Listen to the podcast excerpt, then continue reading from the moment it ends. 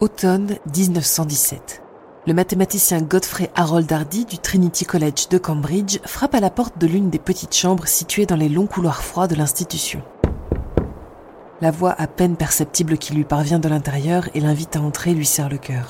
En pénétrant dans la pièce, il note en premier lieu les liasses de feuilles éparpillées autour du lit, noircies par des lignes et des lignes d'équations. Il se baisse pour en ramasser une et y jette un coup d'œil rapide, émerveillé comme à chaque fois par l'étonnante et formidable inspiration de son jeune collègue. Srinivasa Ramanujan le regarde d'ailleurs d'un œil brillant, un crayon à la main, puis reporte son attention sur la fenêtre couverte de gouttes de pluie. Vous êtes venu en voiture aujourd'hui, professeur? demande-t-il d'une voix affaiblie par la maladie.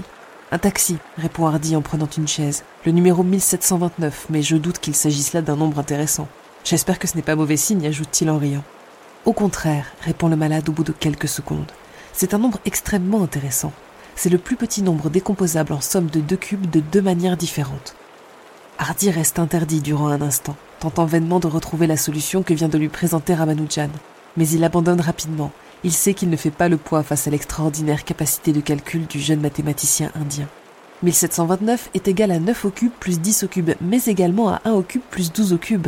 Voilà une étonnante propriété qu'il faudrait développer. Nous pourrions le définir comme un nombre taxicab, ajoute Ramanujan en se retournant vers lui et en souriant. Hardy regarde avec affection le jeune prodige des mathématiques. Assurément, il a en face de lui l'un des mathématiciens les plus brillants de l'histoire.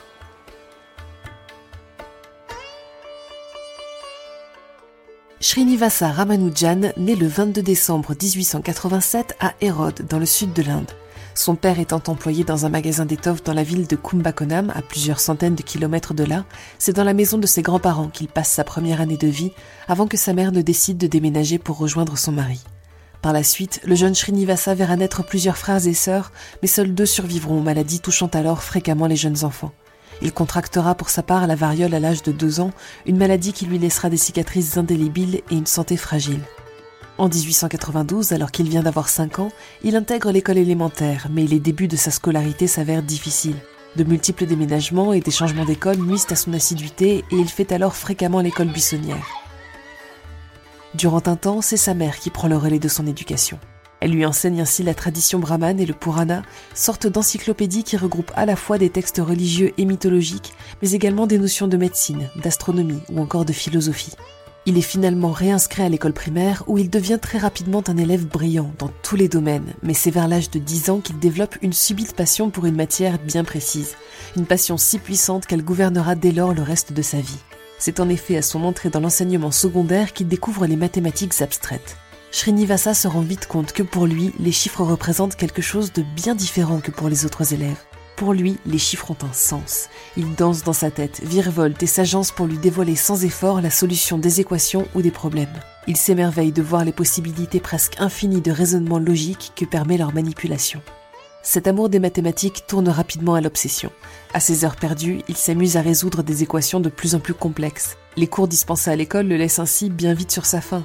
Via l'intermédiaire de deux étudiants bien plus âgés que lui, il réussit à se procurer un premier livre de géométrie qu'il dévore sans tarder. À seulement 13 ans, il maîtrise l'ensemble des notions abordées dans le livre et commence à chercher les solutions mathématiques à certaines questions qu'il se pose. Sans le savoir, il redécouvre par lui-même plusieurs théorèmes déjà énoncés par de grands mathématiciens mais dont il n'a pas encore la connaissance. Lorsqu'il entre au lycée, il emprunte un nouveau livre qui va définitivement le positionner sur les rails de la recherche en mathématiques fondamentales, mais d'une façon assez inhabituelle. Il se lance en effet dans la lecture de l'ouvrage de Georges Choubrichkar qui contient des milliers de théorèmes et de formules, mais très peu de démonstrations. Cette présentation aseptisée et peu rigoureuse de résultats mathématiques impactera durablement le style de Srinivasa Ramanujan, un défaut qui lui sera souvent reproché par la suite.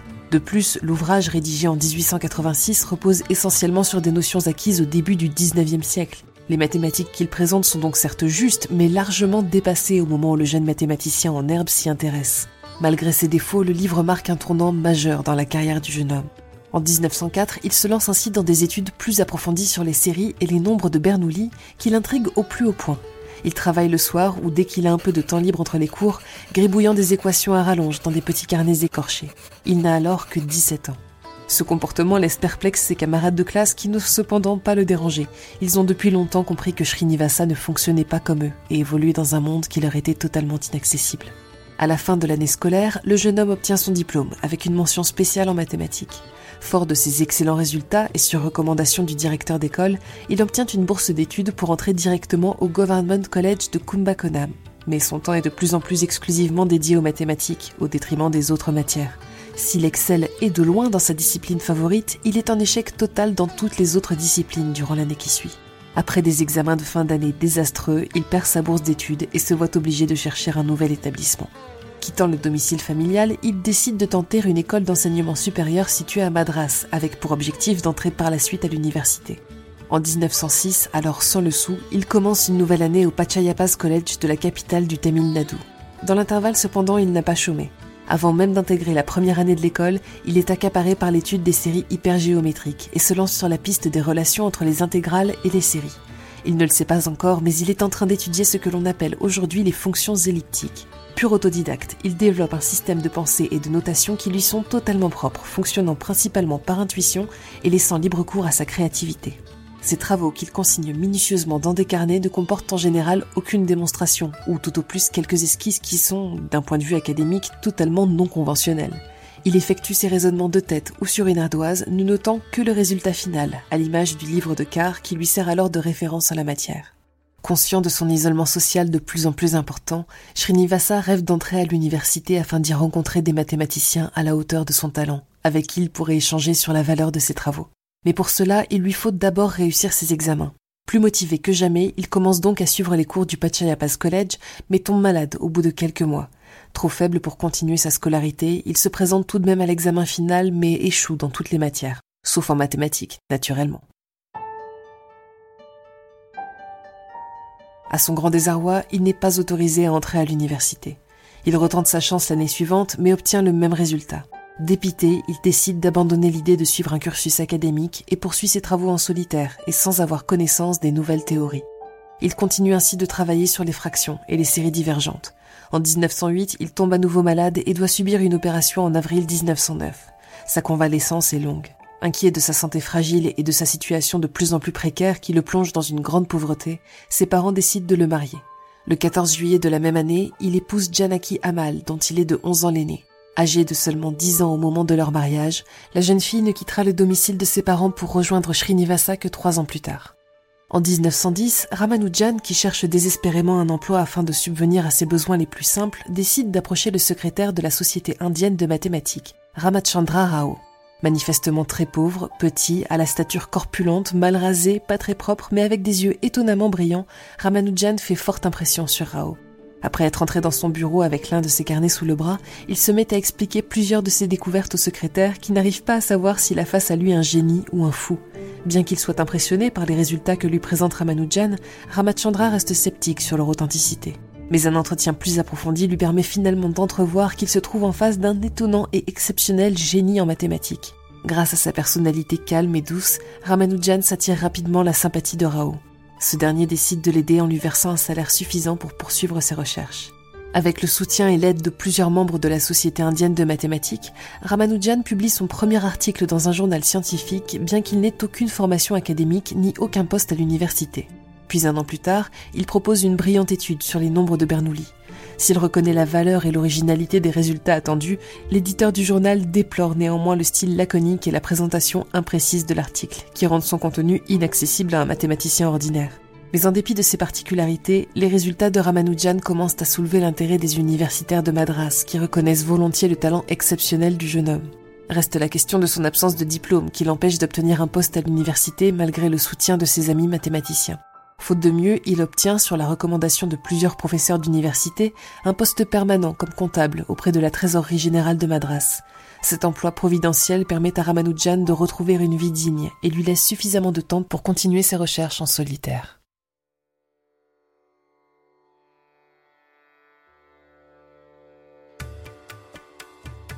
De son côté, Ramachandra envoie les travaux de Ramanujan à plusieurs mathématiciens britanniques. Les résultats du jeune Indien impressionnent assurément, mais son style sans finesse et peu conventionnel fait hésiter les professeurs. De plus, il apparaît clairement que Ramanujan possède d'énormes lacunes sur certains points, mais celui-ci ne se décourage pas et décide de contacter directement le professeur Hardy du Trinity College de Cambridge. Lorsqu'il ouvre la lettre de neuf pages sur laquelle s'enchaînent les équations, formules et théorèmes, dans le désordre le plus total et avec très peu d'explications, Hardy croit d'abord à une farce, mais en y regardant de plus près, il reconnaît bien certaines formules. D'autres en revanche le laissent perplexe. Intrigué, il décide de vérifier les équations qui ne ressemblent à rien qu'il n'ait déjà vu de près ou de loin, mais n'y parvient pas totalement.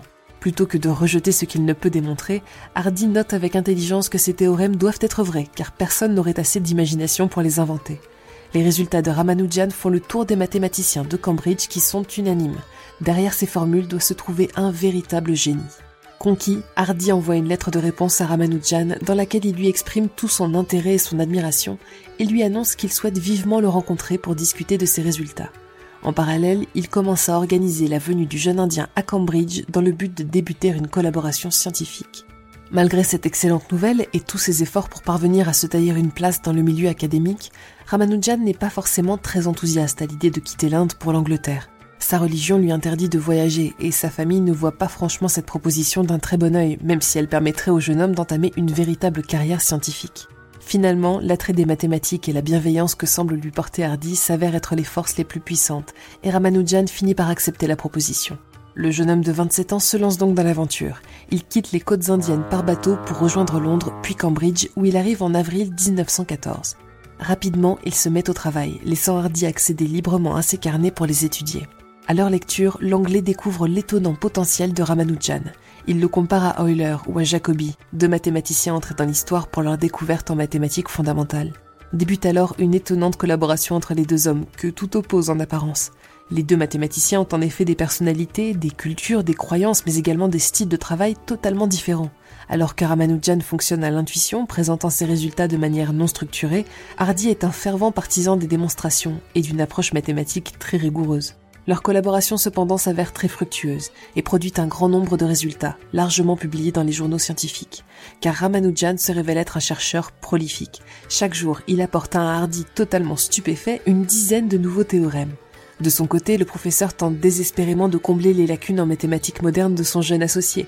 Mais à chaque fois que Hardy ou ses collègues abordent une notion inconnue à Ramanujan, ce dernier est si enthousiaste qu'il se met à assommer ses formateurs sous une avalanche d'idées originales, les empêchant de développer leurs leçons.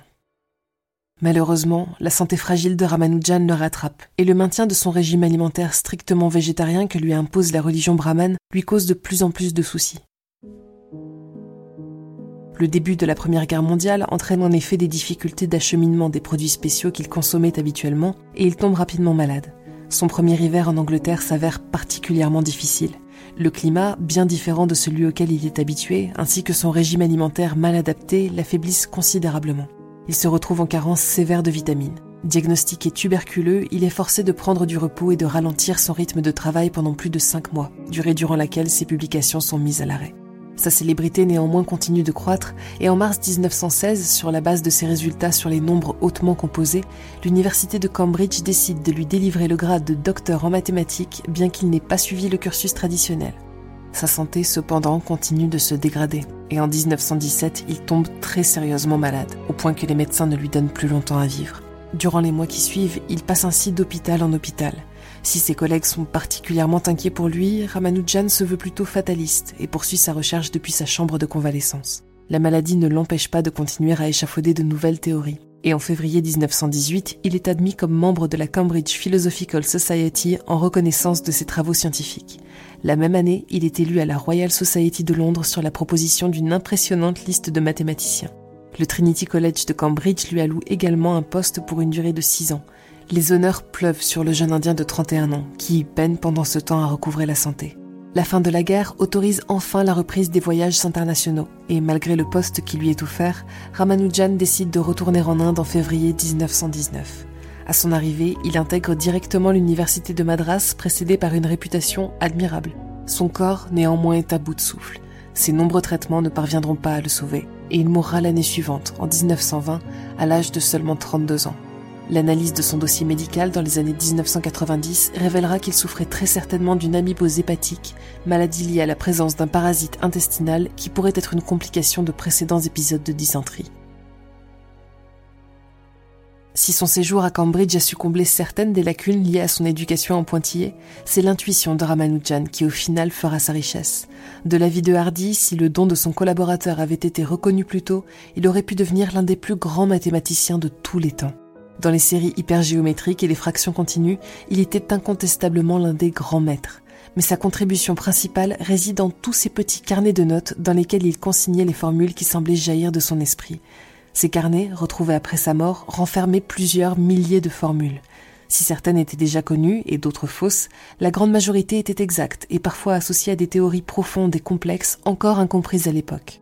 L'étude et l'analyse de ces formules prendra au total près d'un siècle et occupera plusieurs générations de mathématiciens. Srinivasa Ramanujan apparaît donc comme un mathématicien tout à fait unique, dont le fonctionnement cérébral atypique continue encore aujourd'hui à fasciner les scientifiques. C'est la fin de cet épisode de Chasseurs de sciences. Au texte, Morgane Gillard, à la narration, Emma Hollen. Pour ne pas manquer nos futurs épisodes, pensez à vous rendre sur le lien en description pour nous retrouver sur les plateformes d'écoute ou à chercher Chasseurs de sciences sur vos apodios préférés. Rendez-vous dans deux semaines pour une future expédition temporelle dans Chasseurs de sciences. À bientôt.